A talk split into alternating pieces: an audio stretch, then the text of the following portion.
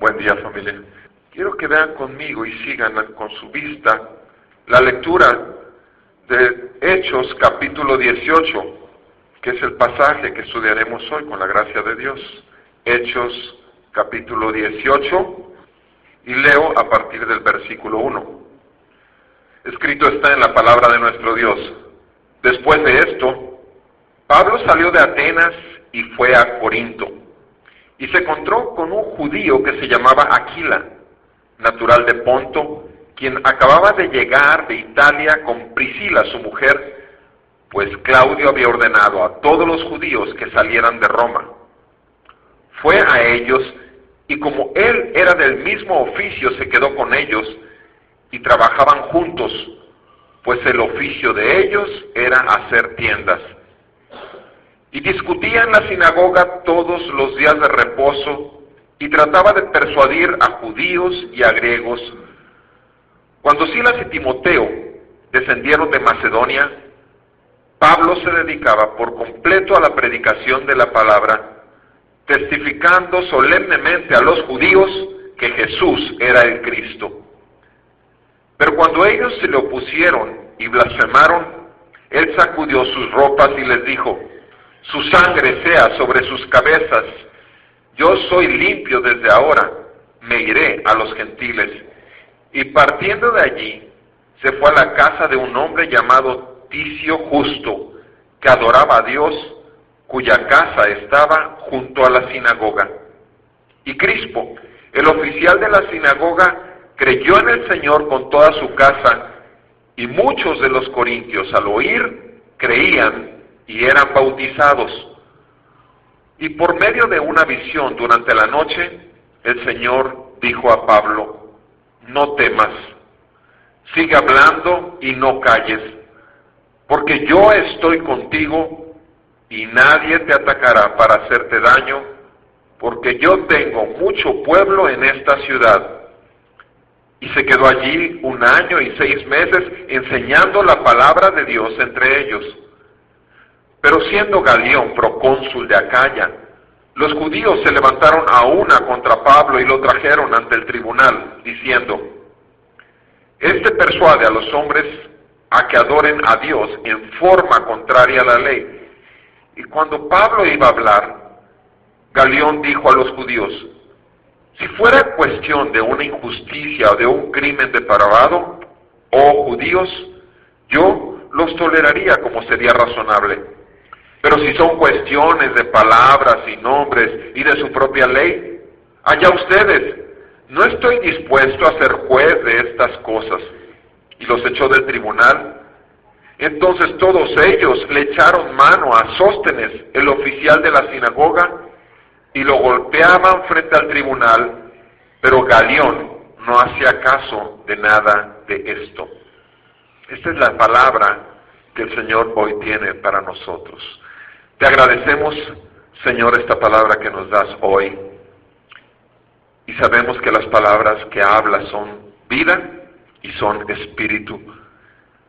Padre, por eso te pedimos que ayudes nuestra debilidad, que abras nuestro entendimiento, que alumbres las tinieblas de nuestro corazón, que hagas ver en nosotros la esperanza de gloria que es Cristo Jesús y que nos mueva tu poder hacer aquello para lo cual es enviado esta palabra y que no regrese a ti vacía.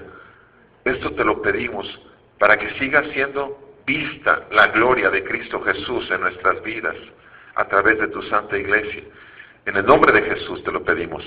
Amén y amén. Pueden sentarse, por favor. Gracias.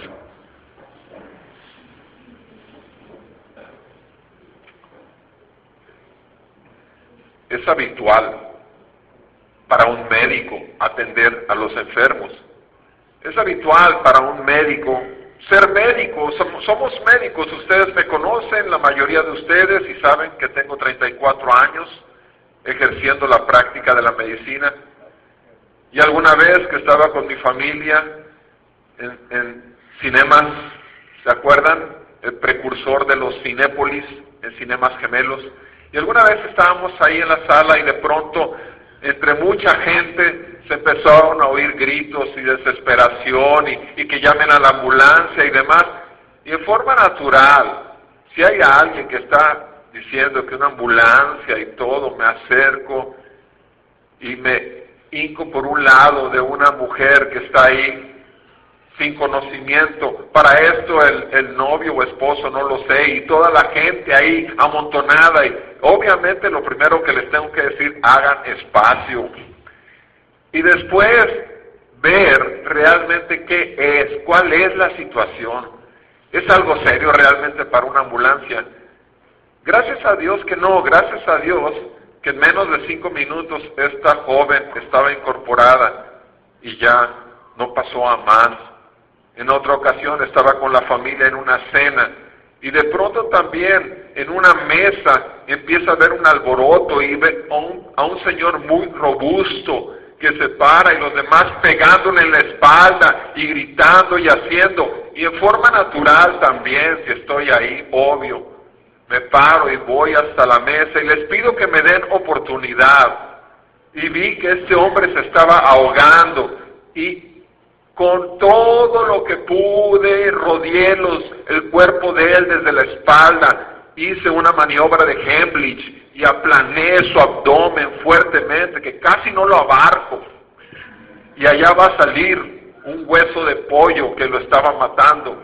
Y ya lo hice. Y en ese momento me retiré y ya los demás se quedaron. Nadie, no hablamos nada, nadie vino a decirme gracias ni nada. Y yo tampoco lo esperaba porque es mi deber como médico hacer lo que me toca hacer. Y les puedo dar un montón de, situaciones que he pasado en 34 años en la calle, cuando hay un choque, cuando hay gente que está quebrado delante de mí y me paro, y no importa si, que si se va a no meter en problemas con el ministerio público y demás, pero es mi papel como médico. No necesito que me llamen si estoy en una reunión y estoy oyendo que la persona que está enfrente de mí está muy ronca va a ser natural en mí que le diga, ¿ya estás tomando algo para tu problema de la garganta? Eso es lo menos que puedo hacer, ¿sí? O sea, es natural para un médico atender enfermos. Pero así como eso, también alguna vez me llegó un hombre con 36 machetazos y había que atenderlo de otra manera y bendito el Señor por su misericordia salió vivo. Y ese día estaba en urgencias yo ahí en el Seguro Social. Les digo, es natural, la vida no está en manos nuestras, de los médicos, está en manos de Dios. Pero hay una enfermedad peor que está en el mundo. Y es el pecado. Y es una enfermedad de muerte. Y eso no es una muerte para morir aquí en la tierra y se acabó. No. Es muerte eterna bajo el juicio y la ira de Dios eternamente. Ayer estuve compartiendo como hora y media con dos jóvenes en el consultorio dos jóvenes, uno de 16 años y otra persona de 19 años. Estos dos jóvenes están encadenados a las drogas. Y todas las drogas que existen, que ha habido aquí, por lo menos en la ciudad, todas las han probado. Y diariamente consumen droga. Y en este caso particular, alguien los llevó para ver si yo podía platicar con ellos. Y como les dije yo, al final, Aquí está ya puesta la pelota del lado de su, de su, cancha. Yo hice lo que me toca hacer.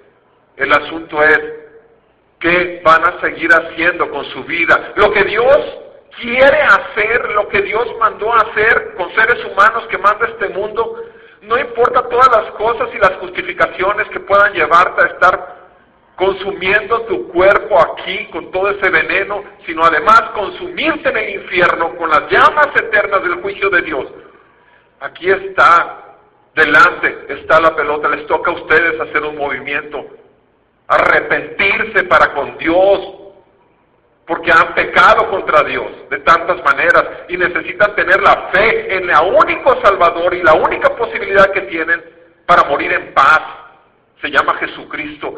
Él tomó el lugar de todo pecador en la cruz y recibió el justo juicio de Dios sobre su cuerpo y su santidad. Y solo en Él podemos ser salvos, porque Cristo Jesús resucitó de los muertos y lo hizo para mostrar que es el dador de vida. Ese es el mensaje del Evangelio y tiene que haber una respuesta de parte nuestra. Pablo no se cansaba de hacer lo que le tocaba hacer. Le era necesario, como me es necesario cada vez que tengo oportunidad con cada paciente. Y por supuesto, ayer los invité a estas personas y no las veo aquí. Y los invité para hablar con ellos mañana otra vez y les dije, vénganse preparados para estar aquí una hora y después de aquí me los voy a llevar a la casa y van a estar dos horas en la casa conmigo. Así les dije. Yo ya hice lo que tengo que hacer, por supuesto, no me importa en absoluto, porque no me van a dar ni me importa el dinero de ellos, me importan sus almas. Porque es una necesidad que debe haber en un hijo de Dios. No, no, ustedes pueden pensar, pero es que usted es pastor, discúlpame. Soy un hijo de Dios y tú eres un hijo de Dios y nos debe importar el mundo y la enfermedad que está en el mundo, porque espontáneamente debemos de ir por los perdidos, porque alguien también lo hizo por cada uno de nosotros. Y eso es lo que hacía Pablo. Pero las cosas no son pura miel en el Evangelio. Ahí en el consultorio, cuando he estado evangelizando personas, ha habido gente que se sale prácticamente enojadísimo conmigo por lo que acabo de hablar. Ha habido pacientes míos que dejan de ser pacientes durante años y como no encuentran un médico que satisfaga sus expectativas de medicina, después de años regresan conmigo. Pero el que se conviertan a Cristo no se convierta no está en mí y tampoco estaba en Pablo. Pablo acababa de pasar un mal rato en Atenas. La semana pasada vimos cómo Pablo se enfrentó con aquellos filósofos y racionalistas, con los epicúreos y con los estoicos, y estuvo hablándoles y les estuvo predicando el Evangelio de otra manera diferente a lo que hace con el pueblo judío. No les habló de las escrituras como normalmente lo hacía en cada sinagoga, cada día de reposo, sino que les empezó a hablar acerca de Dios como el creador del cielo y la tierra. Y a partir de ahí los llevó al Evangelio y a Jesucristo, el único que puede salvar a un mundo perdido. Pero ustedes y yo recordamos que la semana pasada vimos en la escritura cómo muchos dijeron, ah, no me interesa. Otros dijeron, háblanos después de estas cosas. Y algunos, dice la palabra de Dios, la semana pasada vimos algunos, muy pocos. Y vemos que al menos cuatro personas resultaron ahí en Atenas que sí escucharon el Evangelio. A veces el fruto es muy poco. Y, y puede haber ya Pablo venía arrastrando situaciones de persecución. Ustedes saben lo que pasó en Tesalónica, cómo tuvo que salir huyendo hacia Berea. Pasó en Filipos, cómo lo azotaron a él y así. Ustedes saben estas cosas. la vida del siervo de Dios no es fácil. Y puede haber periodos como normalmente cualquier ser humano los tiene, periodos de desánimo, periodos de de, debilidad, de incertidumbre. ¿Qué, ¿Qué pasa? ¿Qué va a pasar en lo que voy a hacer ahora? Y lo que vemos en este pasaje es algo así en la vida de Pablo. En el versículo 1 al 4 vemos las necesidades de un siervo. Del 1 al 4 las necesidades de un siervo. En el versículo 5 al versículo 11 vemos los temores de un siervo. Y después del versículo 12 al 17 vemos la seguridad del siervo. La seguridad del siervo. Hablemos de las necesidades de Pablo. Pablo llega a una ciudad, Corinto. Corinto, en ese momento de la historia, es la ciudad griega más importante de toda la zona, la más importante. Tiene un promedio de 250 mil habitantes fijos, pero además, como es un puerto y está muy visitado, Corinto tenía aproximadamente 750 mil habitantes entre población flotante y población fija. 750 mil. Estamos hablando como Tampico, Madero y Altamira. Eso era Corinto. Era un centro comercial muy importante, era una ciudad muy importante comercialmente hablando pero también era una ciudad que tenía una fama. Corinto tenía una fama en ese momento de la historia. Si alguien andaba con algún tipo de inmoralidad sexual, se le decía, míralo, ya está corinticiando, ya anda corintiando. era, era, era, era un sinónimo de inmoralidad sexual. Aquel que llevaba una inmoralidad sexual en su vida se le llamaba, eres como un corintio, porque eso era algo que caracterizaba a esta ciudad. Afrodita, la diosa del amor, Venus, y era una adoración a esa diosa y no solo eso, sino la práctica. Había más de mil prostitutas sagradas en el templo de Afrodita, más de mil prostitutas sagradas para ofrendar sus servicios a esa deidad. El dios Apolos también existía en ese momento y, había mucha perversión sexual, particularmente Corinto se caracterizaba sobre todo por pecado de tipo sexual. No le era fácil para Pablo llegar ahí en esta ciudad enorme y estar solo. Anteriormente lo vimos en compañía de Silas, en compañía de, Bernabé, en compañía de otros siervos de Dios, pero aquí estaba solo. Y la verdad de las cosas es que un siervo de Dios tiene necesidad de comunión con otros hijos de Dios. Su fruto en Atenas no había sido muy bueno. Y entonces lo que vemos aquí en el apóstol Pablo, como nos dice en el capítulo 18 que llegó a Corinto, versículo 2, se encontró con un judío que se llamaba Aquila. Aquila y Priscila era un matrimonio que había sido expulsado de Roma porque eran judíos. Propiamente habían sido expulsados por su fe. El emperador Claudio había hecho que expulsaran a todos ellos y en el perfecto y soberano plan de Dios estaban ahí en Corinto cuando llega Pablo con esa gran necesidad de comunión y estar con hermanos en la fe también. Es una ciudad que no ha sido evangelizada, es una ciudad virgen, entregada totalmente al control de Satanás, al control del pensamiento mundano y obviamente a los deseos de la carne. Y así es como nos encontramos a Pablo en Corinto, que se encuentra con esta pareja y dice al final del versículo 2 que Pablo fue a ellos. No menciona en absoluto que él los evangelizó, por lo cual podemos suponer que estos hombres precisamente por su fe habían sido expulsados de Roma y Pablo fue a ellos. En el versículo 3 dice que Pablo era del mismo oficio y se quedó con ellos y trabajaban juntos, pues el oficio de ellos era hacer tiendas. Pablo tenía un oficio, como nuestro Señor Jesús tenía el oficio también de su padre, que era ser carpintero, también Pablo tenía un oficio. Sabía hacer tiendas, manejar las pieles, manejar las maderas para levantar tiendas. Y dice que Aquila y Priscila también eran del mismo oficio. Pero vean ustedes cómo lo dice, que Pablo fue a ellos. Y no solamente fue a ellos, y el motivo en común era la fe en Jesucristo, sino que además no solamente Pablo tenía necesidad de comunión, Pablo tenía necesidad de comer. Pablo tenía necesidades como las tienes tú y yo, y, todo hombre y siervo de Dios tiene sus necesidades materiales también. Y Pablo se puso a trabajar como lo sabía hacer, porque su oficio era hacer tiendas. Y se puso a trabajar, ¿por qué? Porque no tenía los medios, que vamos a ver en el siguiente versículo, le llegaron para poder dejar su oficio y dedicarse todos los días, todos los días al Evangelio. Pablo tenía necesidades materiales y en las cartas, acompañen a segunda de Corintios, por favor, capítulo 11. En una carta, por supuesto que después de haber evangelizado a los corintios,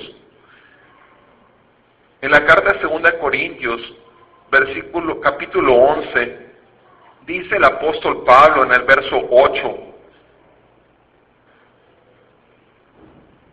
les está escribiendo, recuerden, ya después de haber evangelizado Corinto, después de haber dado el mensaje de Jesucristo, Versículo 8.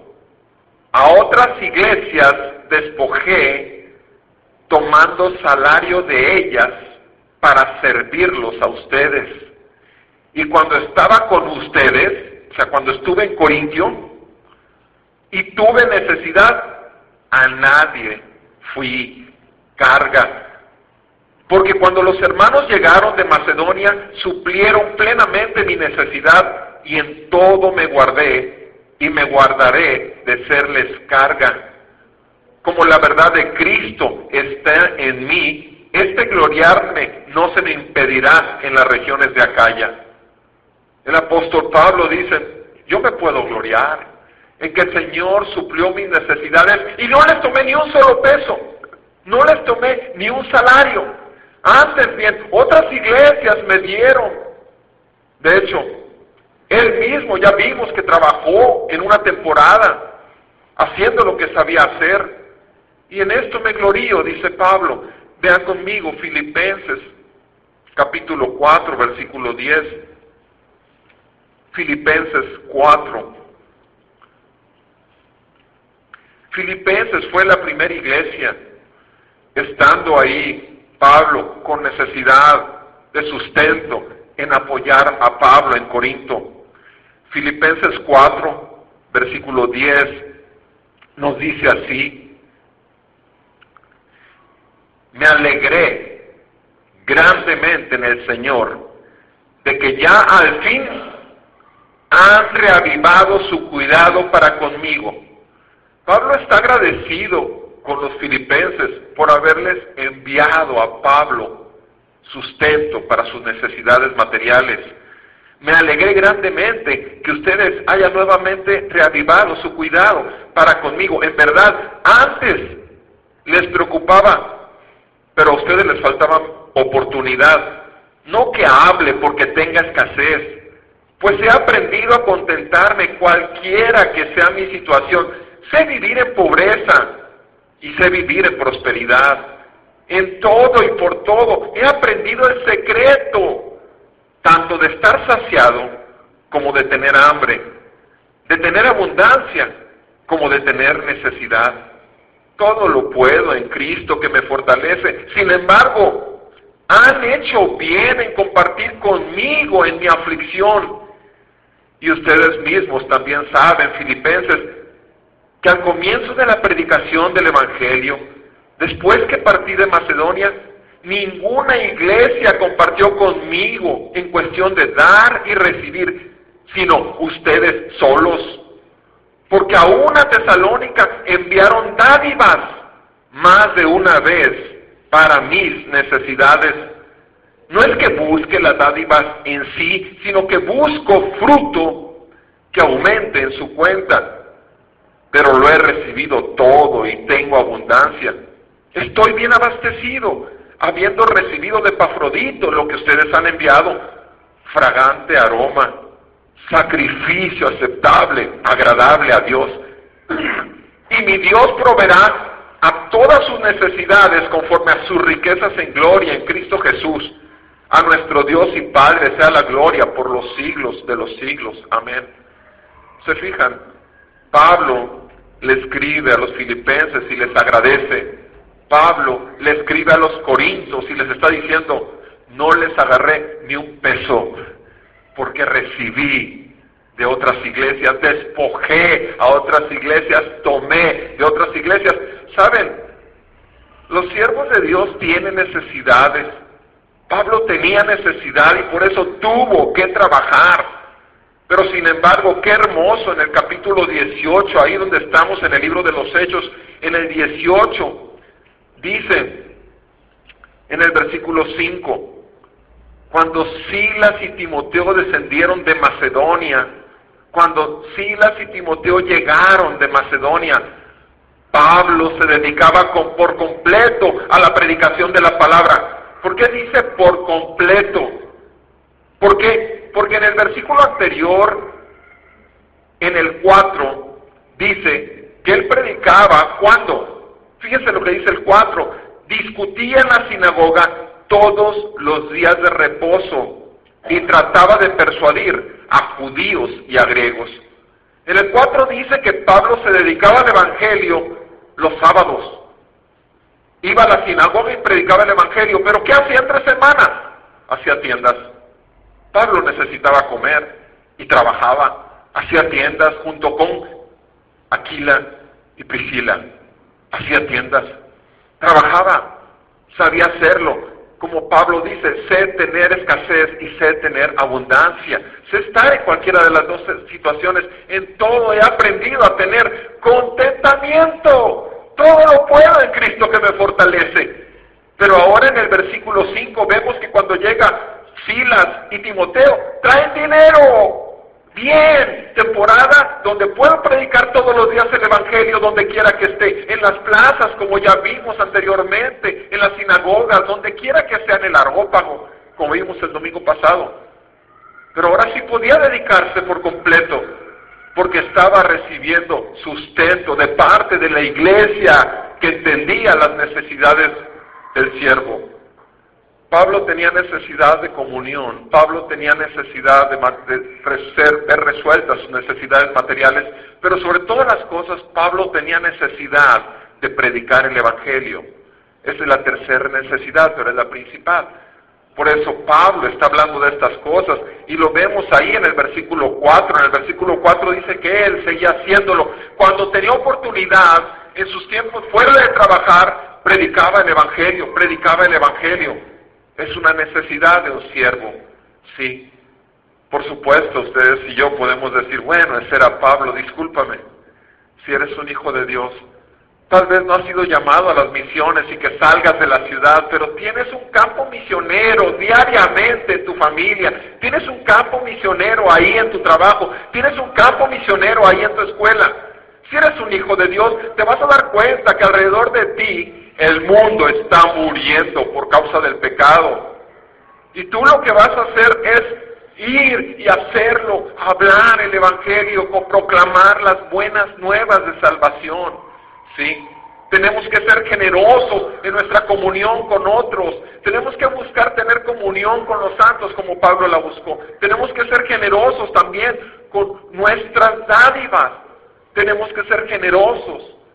¿Con qué? Con el compartir a los demás lo que nosotros mismos hemos recibido, el Evangelio de la paz con Dios. En el versículo 5 al 11 nos encontramos con los temores del siervo.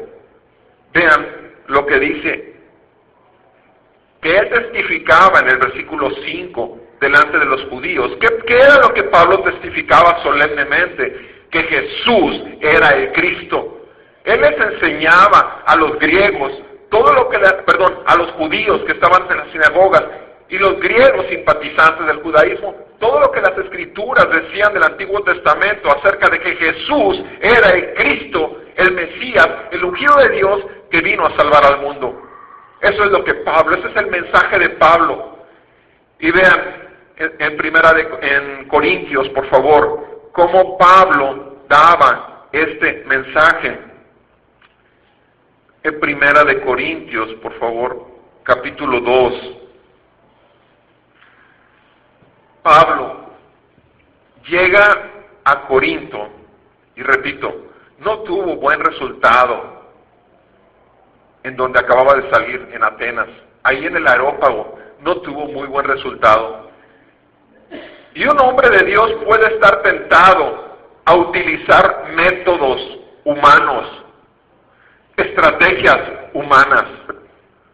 Ustedes saben que en Estados Unidos, por ejemplo, la iglesia de Cristo, el cuerpo de Cristo, contratan especialistas en coaching y en marketing para poder producir que sus iglesias estén llenas y se multipliquen y puedan ser iglesias de 15 mil, de 25 mil y pagan miles de dólares de coaching y de marketing para que les den las estrategias del mundo para poder atraer clientes a un evangelio barato que no es el evangelio, por supuesto. Eso es lo que hacen en Estados Unidos. Y vean cómo lo hizo Pablo. Cuando Pablo aún estaba desanimado, porque ahí en Atenas encontró puros racionalistas y no tuvo buen fruto. Y puede tener cierta inquietud de cómo va a seguir hablando para que la gente realmente escuche. Y vean cómo lo dice Pablo en el capítulo 2. Primera de Corintios 2, verso 1. Está hablando cuando llegó a Corinto. Dice, cuando fui a ustedes, hermanos, proclamándoles el testimonio de Dios. Fíjense Pablo, lo primero que Pablo no fue buscar otra cosa más que proclamarles el testimonio de Dios. Dice, no fui con superioridad de palabra o de sabiduría, pues nada me propuse saber entre ustedes excepto a Jesucristo y este crucificado. Y estuve entre ustedes con debilidad y con temor y mucho temblor. Y ni mi mensaje ni mi predicación fueron con palabras persuasivas de sabiduría, sino con demostración del Espíritu y de poder. ¿Para qué? Para que la fe de ustedes no descanse en la sabiduría del hombre, sino en el poder de Dios. Pablo les escribe a los Corintios y les dice cómo llegó a ellos, cómo llegó. Pudo haber llegado desanimado de ver el poco resultado, pudo haber sido tentado a utilizar más la gran inteligencia que Dios le dio, de tratar de ser más persuasivo, más convincentes, a darles palabras más rimbombantes para poder convencerlos, pero Pablo dijo no. Solamente busco una cosa, dar el testimonio de Dios y lo voy a hacer como Dios lo ha mandado. Solamente conozco y quiero que conozcan a Cristo y a este crucificado.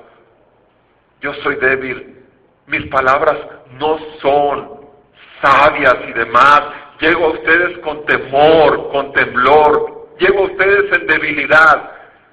Veamos cómo Vemos cómo aquí a través de las cartas se muestra cómo es que llegó Pablo a Corinto. Llegó en esas condiciones, repito, así estaba. Pablo tenía también temor, tal vez no reciban tampoco, tal vez el éxito ministerial o los resultados que había habido en algunas donde muchos creyeron necesitaba un cambio, pero Pablo dice, no, en el temor de Dios voy a seguir predicando Cristo y solo a Cristo y a Él crucificado. Ese es el mensaje.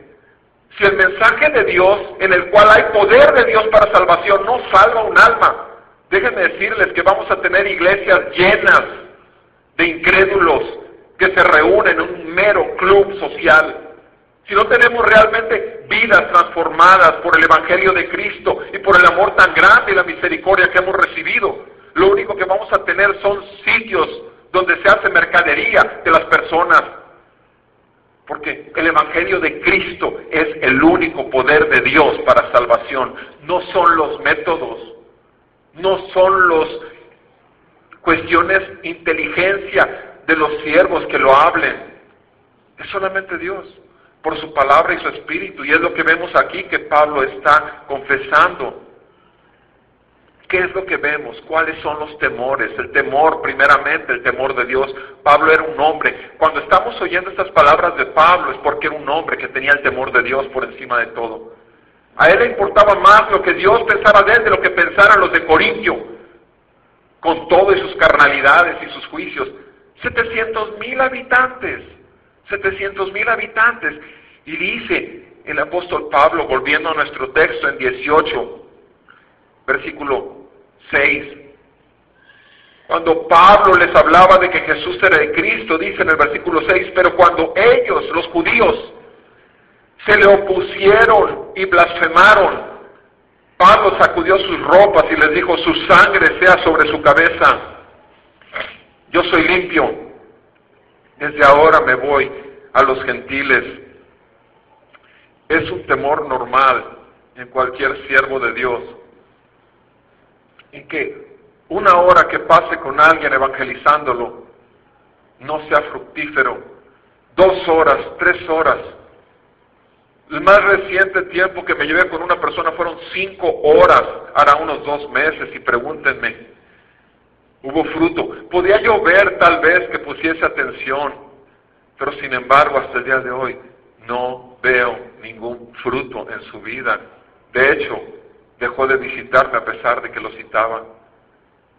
Entonces, a veces pasa esto. Y a veces puede tu carnalidad, decir, pero estoy desperdiciando mi tiempo, discúlpame, pero jamás lo vas a hacer mientras estés usando el tiempo para gloria de Dios. No vas a desperdiciar tu tiempo porque ahí el Señor te está usando para sembrar una semilla que no sabes tú si llegará alguien y la regará. Y otros, como dicen, unos son los que siembran, otros son los que ciegan, pero el crecimiento lo da el Señor. Y tú y yo hacemos lo que nos toca hacer y los resultados se los dejamos a Dios. Pablo ve que los judíos lo rechazan y blasfeman. Y entonces Pablo dice, estoy limpio de su sangre. ¿Por qué? Porque les está refiriendo a Ezequiel 33, versículo del 1 al 5. Cuando nosotros apercibimos a una persona de su pecado, nosotros nos quitamos ya la responsabilidad para que su sangre no sea reclamada sobre nuestras cabezas. Eso es lo que estaba hablando Pablo y les dijo, por eso sacudió los pies como nuestro Señor Jesús, se quitaba el polvo de sus pies y le decía, estoy limpio. Versículo 7, partiendo de allí se fue, está en la sinagoga y se fue a casa de un hombre llamado Ticio Justo, Hechos 17, 18, 7 que adoraba a Dios. Fíjense nada más, Pablo sale todo desanimado. Pablo se ve que no hay nada de fruto. Sale de la sinagoga. ¿Y saben a dónde lo lleva el Señor? A la casa que está pegado a la sinagoga. Tal vez encontró a este hombre saliendo ahí también, vicio, justo, y tal vez le dijo, ven, te invito a mi casa.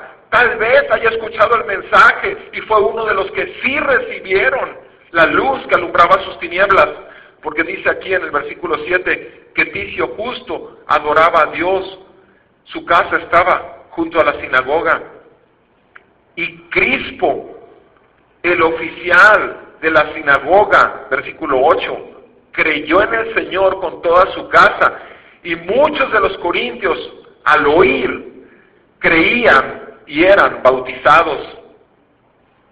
El centro de evangelismo de Pablo fue en una casa que estaba al lado de la sinagoga. ¿Saben? ¿Cuánto dolor podía haber en Pablo? ¿Cuánto dolor podía ver en él? Los judíos, fíjense bien ustedes, los judíos que creen en el único Dios verdadero en un edificio, y en el edificio de al lado, en la casa de al lado, los gentiles que ya se volvieron al Señor y que creen también en el único Dios verdadero, en el Dios de los judíos. Y toda la ciudad muriéndose en pecado. Y toda la ciudad viendo cómo los de un edificio se rebelen a los de otro edificio. Qué triste es esto cuando estamos en el mismo sentir y tenemos las mismas convicciones básicas y tú has visto cuánta gente también dentro de la iglesia, a pesar de que estamos creyendo en el mismo Cristo, a pesar de que creemos realmente que Jesucristo es el único posible Salvador, sin embargo, empezamos a hablar mal de los demás y el mundo dice, por eso no quiero, no puedo creer en nada. Es lo mismo en Corinto. Había necesidad de dar un testimonio del Dios verdadero y Cristo. Entonces Pablo se dolía que ahí mismo estaban siendo un estorbo y tropiezo para los corintios. Pero Pablo también se dolía porque él mismo era un judío. Y a él era dado llevar el Evangelio a los judíos de donde salió el Salvador. Y sin embargo lo rechazaban y blasfemaban contra él. Eran diferentes motivos que hacían doler el corazón de Pablo. Y por supuesto, esto traía esa temor, esa inseguridad momentánea que podía tener Pablo. Pero, pero Pablo empezó a ver fruto y fruto y fruto. Y dice en el versículo 9 que Pablo tuvo una visión de noche. El Señor mismo vino y se le apareció a Pablo en una visión. ¿Y qué fue lo que le dijo nuestro Señor Jesús a Pablo? Le dijo cinco cosas. Cinco cosas que Pablo necesitaba escuchar. Y si las necesitaba escuchar, te repito, era porque un tiempo de desánimo, un tiempo de inseguridad, un tiempo de temor. Y dice, el Señor le dice a Pablo, número uno, no temas. Si el Señor le está diciendo a Pablo, no temas, ¿por qué es? Porque Pablo estaba pasando temores. El Señor conoce el corazón de cada uno de nosotros. El Señor sabe cuáles son nuestras áreas de debilidad. El Señor nos conoce todo lo que pensamos. Y el Señor le dice a Pablo, no temas. Recuerda que yo soy Dios, recuerda que yo te mandé, recuerda que yo te formé, recuerda que todo el mundo y su plenitud y todos los que en ellos habitan son míos, porque yo los crié para mi gloria. Cuando uno tiene temor, ha perdido de vista el amor de Dios. Porque el perfecto amor de Dios echa fuera todo temor. Porque el temor es como castigarse uno mismo porque no ha sido perfeccionado en el amor de Dios.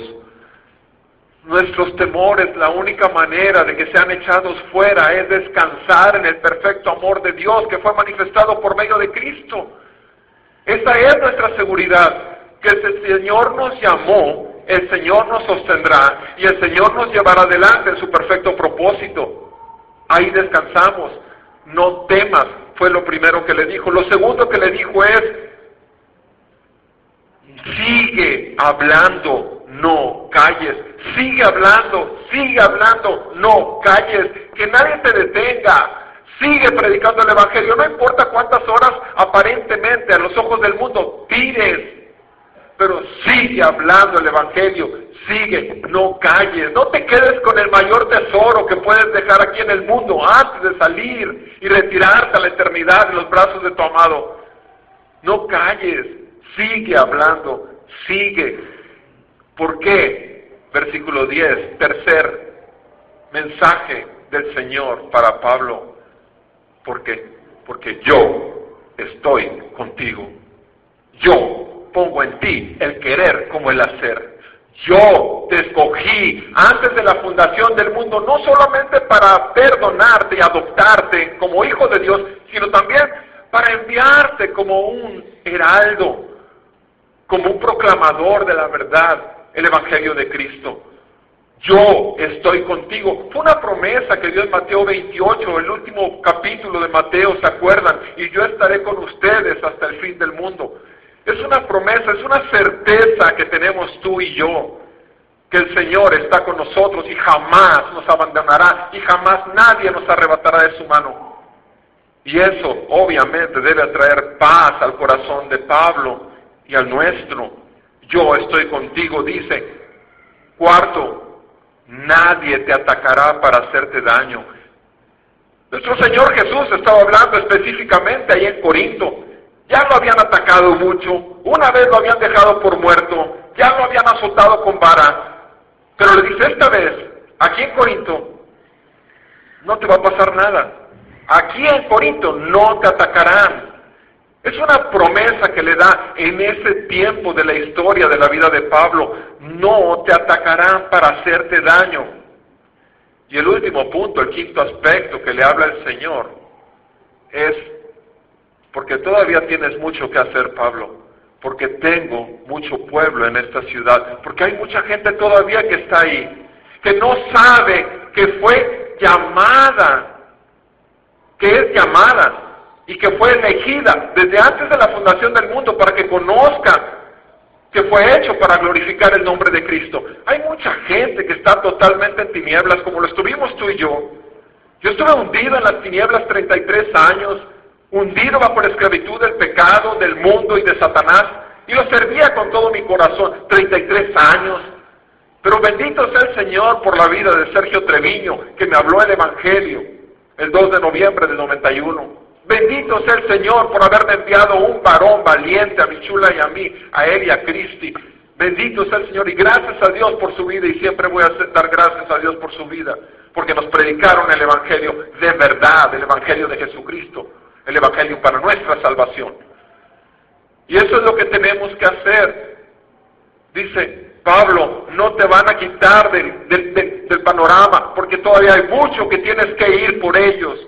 Y te digo algo, Aquí en nuestra zona hay demasiada gente que está muriéndose sin Cristo. Aquí todavía hay mucha gente que está viviendo una vida terrible, esclavizada, guardando amarguras, resentimiento, teniendo múltiples objetos de su adoración que no son Cristo. Y tú y yo somos llamados para ir a ellos, como lo fue Pablo. ¿Y qué pasó como resultado de esta palabra de ánimo y de fuerza que le dio el Señor? Versículo 11. Pablo se quedó allí año y medio. Año y medio, claro, era una mega ciudad. Año y medio enseñando la palabra de Dios entre ellos, enseñando la palabra de Dios. Nosotros tenemos que estar orando, debemos estar orando que el Señor nos use para su gloria. Si en algún momento del día el Señor tiene una cita divina con la cual tenemos nosotros que acudir y compartir lo que hemos recibido, que el Señor nos use, que el Señor ponga las palabras, que el Señor nos dé la manera de predicar a Cristo y solo a Él crucificado. Tenemos que orar, tenemos que hablar, tenemos que librarnos del temor del hombre, del qué dirán. ¿Por qué? Porque la única forma aceptable para un hijo de Dios aquí en el mundo es gloriarse en la cruz. No tenemos otra cosa que gloriarnos de un título, de una fama como profesionales o de los muchos amigos que tenemos. No, la única motivo de gloriarse uno es, es en la cruz, de saber que fuimos pecadores redimidos ya por Dios y perdonados y salvos para vida eterna. Esa es nuestra gloria. Y hay muchos que necesitan todavía esto, salir de la gloria que ofrece el mundo y de la alabanza que ofrece el mundo, que es para muerte y muerte eterna. Y por último, en el versículo 2, el versículo 12 al 17, vemos la seguridad confirmada de este siervo. Dice aquí en el versículo 12, pero, o sea, Pablo estaba enseñando, y vean cómo la palabra 12 introduce esta sección diciendo pero. Pablo estaba enseñando la palabra pero. De pronto vienen algunos y lo toman y lo llevan ante el tribunal. ¿Pero qué pasó? Si el Señor dijo que no me iban a atacar, ¿qué pasó? ¿Está faltando a su palabra? Versículo 12. Pero siendo Galeón procónsul de Acaya, los judíos se levantaron a una contra Pablo y lo trajeron ante el tribunal.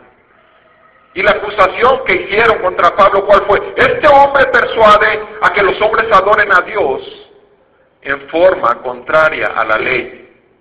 ¿Y qué vemos inmediatamente? Pablo tenía en su mente, nadie me atacará. Esa es tu seguridad. Si Dios te ha dado una promesa, te aferras a la promesa, nadie te atacará en esta tierra. ¿Y qué pasa con aquel que lo podía juzgar?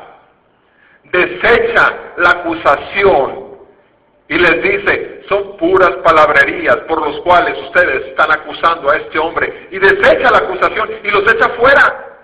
¿Acaso no cumplió nuestro Señor Jesús con su palabra que trajo a Pablo con una visión? Por supuesto que sí. Él siempre dirá la verdad. Y entonces Pablo es librado de sus enemigos.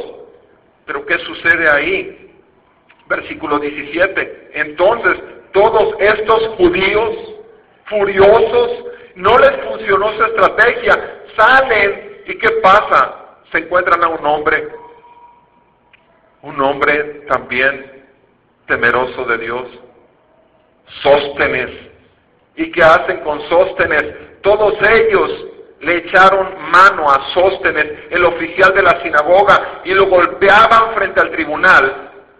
Pero Galeón no hacía caso de nada de esto. Sí, golpean a Sóstenes, pero vean Primera de Corintios 1. Vean Primera de Corintios 1. En Primera de Corintios 1.1.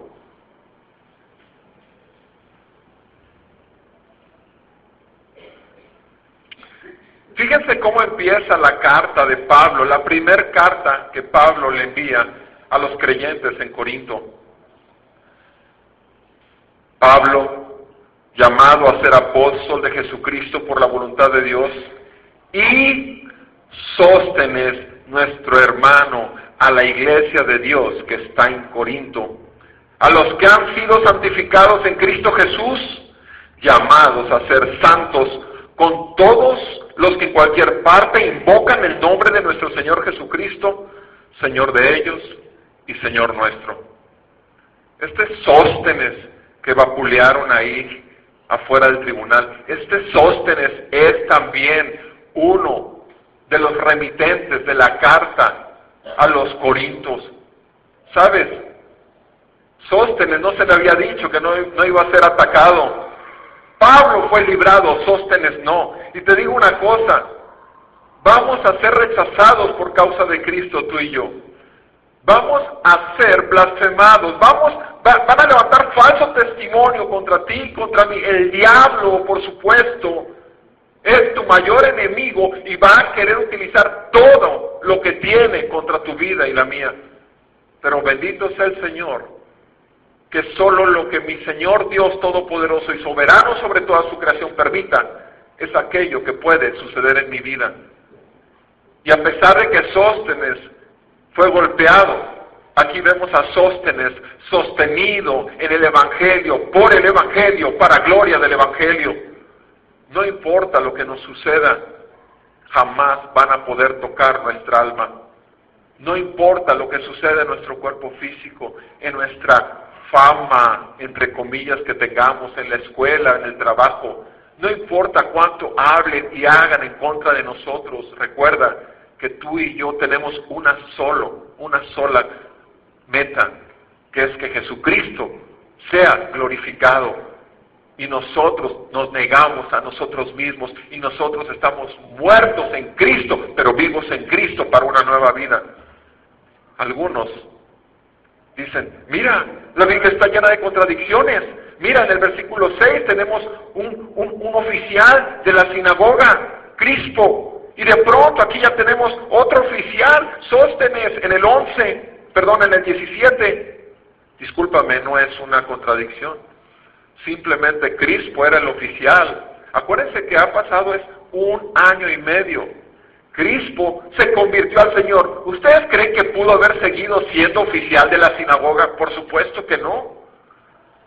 Sóstenes era el siguiente oficial de la sinagoga, pero Sóstenes también se convirtió al Señor y lo vemos en 1 Corintios 1.1. Tú y yo estamos llamados no solamente a salvación, sino que estamos llamados a ser instrumentos, como Pablo, repito. Tal vez no, y no vayamos de ciudad en ciudad, pero sí podemos ir, como lo hacen algunos en este lugar, en esta congregación, de hospital a hospital, como algunos de este lugar van y proclaman el Evangelio de Cristo en la calle, o como algunos de aquí también que se han subido en autobuses y lo proclaman en un autobús. No importa cómo, pero el hecho es de que tú y yo no podemos estar como médicos eternos, totalmente impasibles, viendo un mundo que se está muriendo con el cáncer del pecado. Tú y yo no podemos quedarnos si tenemos los instrumentos y la capacidad que el Espíritu Santo y la palabra de Dios nos ha dado. Tú y yo no podemos seguir siendo simplemente unos meros cristianos de iglesia metidos en el templo. Porque nosotros somos el templo y donde estamos nosotros está la gloria del Señor. Y tú y yo somos llamados a proclamar aquel que es dueño de nuestras vidas y aún tiene mucho pueblo en Tampico, Madero y Altamira y la región. Necesitamos estar conscientes de esta obligación por amor. Somos esclavos por amor. Jesús limpió nuestros pecados. Jesús nos dio el, todo el favor y protección y bendición delante del único Dios Todopoderoso. Jesús es nuestro Salvador, pero también es nuestro Señor. Y haga Él su voluntad en nosotros y que no se haga la nuestra. Que Dios nos ayude a ver y a vivir así.